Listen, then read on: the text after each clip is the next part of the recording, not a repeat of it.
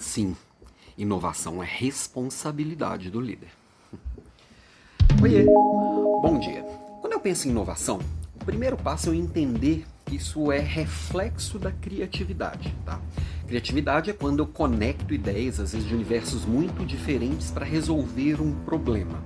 E aí, se essa, se essa ideia se conecta, faz sentido, e isso vai para a realidade, e, e, essa, e realmente funcionou, essa criatividade, eu posso industrializar essa criatividade, essa ideia, digamos assim, e levá-la a outros patamares. Aí sim ela se torna uma inovação. É quando a minha criatividade ela pode expandir para outros pontos, seja em forma de produto, seja em forma de processo, não interessa.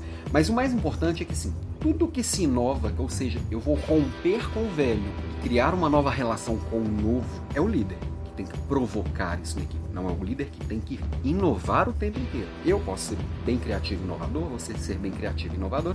Agora, como que eu promovo isso? Como é que eu alimento isso? Como é que eu, na minha equipe, como é que eu deixo o terreno fértil para que isso aconteça. Tá? É, ontem mesmo né, eu estava falando aqui sobre seguir regras, criar processos, e muita gente acha que ter processos é enrijecer. E eu já, já enxergo isso exatamente do lado oposto. A partir da hora que eu tenho uma, uma rotina organizada, eu tenho processos bem definidos, as pessoas elas estão livres para executar aquilo ali, o básico de uma forma muito natural e orgânica, e o que não é básico, ela tá, ela tá livre e com até com o tempo e a cabeça livre para poder criar. Se eu tenho uma rotina bem definida, eu consigo ter leveza para poder pensar em outras coisas. Eu acredito que inovação vai vir muito de um processo, uma rotina bem definida. Sim, a organização vai ajudar muito. E a partir da hora que eu tenho essa, essa organização, eu como líder, eu tenho que pensar que para cuidar de gente, criar coisas que realmente vão mudar o processo, vão resolver novos problemas e vão trazer até novidades para o mundo, né, inovar no mundo,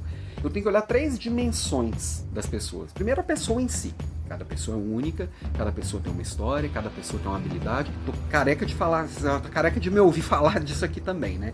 Se eu entendo cada pessoa e vou alimentando esse, esse, essa potência de cada pessoa, o talento de cada pessoa, e as pessoas podem contribuir com essa visão de mundo de forma muito livre, sem medo de julgamento, ela vai estar sempre colocando para fora aquilo que ela acredita, aquilo que ela acha que pode é, pode fazer sentido. Se, to, se, eu, se não existe essa segurança psicológica para a pessoa colocar para fora, ela vai colocar só o óbvio para fora, só aquilo que os outros querem ouvir, que ela acha que os outros querem ouvir.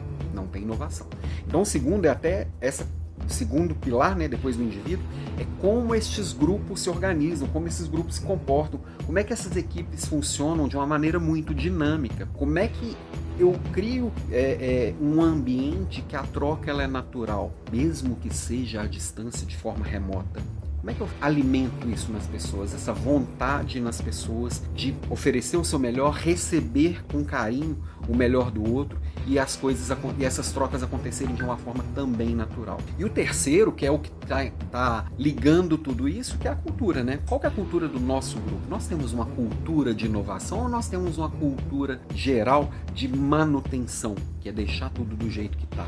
Cada grupo tem um nível de inovação, um nível de de, de manutenção. São dois duas balancinhas, né? Uma vem para cá, outra vem para cá. Como que eu promovo isso? Como que eu aceito as ideias novas? Eu como líder. Como é que a gente pega uma ideia nova, testa e faz ela, é, ela virar realidade mais rápido possível? Como é que eu lido com o erro? Porque uma, uma equipe que a inovação está lá no DNA, essa criatividade faz parte do nosso modelo cultural, é uma equipe que vai errar pra caramba. Se eu não, se eu tenho uma baixa tolerância ao erro, eu não sou, não tenho uma cultura de inovação. Então, quando eu conecto tudo isso, né, nesse molho todo de cultura, é, conexão entre as pessoas e a individualidade das pessoas, aí sim eu vou estar sempre com respostas rápidas e diferentes para os problemas novos que vão surgir o tempo inteiro. Aí sim eu posso criar produtos diferentes, criar processos diferentes, criar ideias diferentes. Aí sim o meu hoje vai ser sempre diferente do ontem. Então, criatividade, inovação é responsabilidade do líder. O líder que gonga tudo quanto é ideia nova, abate o avião antes da decolagem. É, eu vejo isso o tempo inteiro acontecer. Eu confesso, tem um momento que eu fui assim também, que eu sou assim também. Todos nós temos esse esse esse freio de mão puxado em alguns momentos, que é a prudência. Qual, qual é equilibrar inovação e prudência? Qual é o nível certo? Certamente para minha equipe é diferente da sua, certamente para o Alan é diferente do, para você. Cada pessoa é de um jeito. Entende como você é, provoca de inovar essa inovação que ela é bem necessária nesse mundo de hoje, a prudência também, mas a inovação é imprescindível e o resultado vem, ok? Beijo para você e até semana que vem. Ah, hoje eu libero aqui o, a aula da próxima quarta-feira. Eu ainda não vi quem venceu a enquete, qual foi o tema da semana que vem. Daqui a pouquinho eu libero e mando no e-mail, tá? Beijão para você.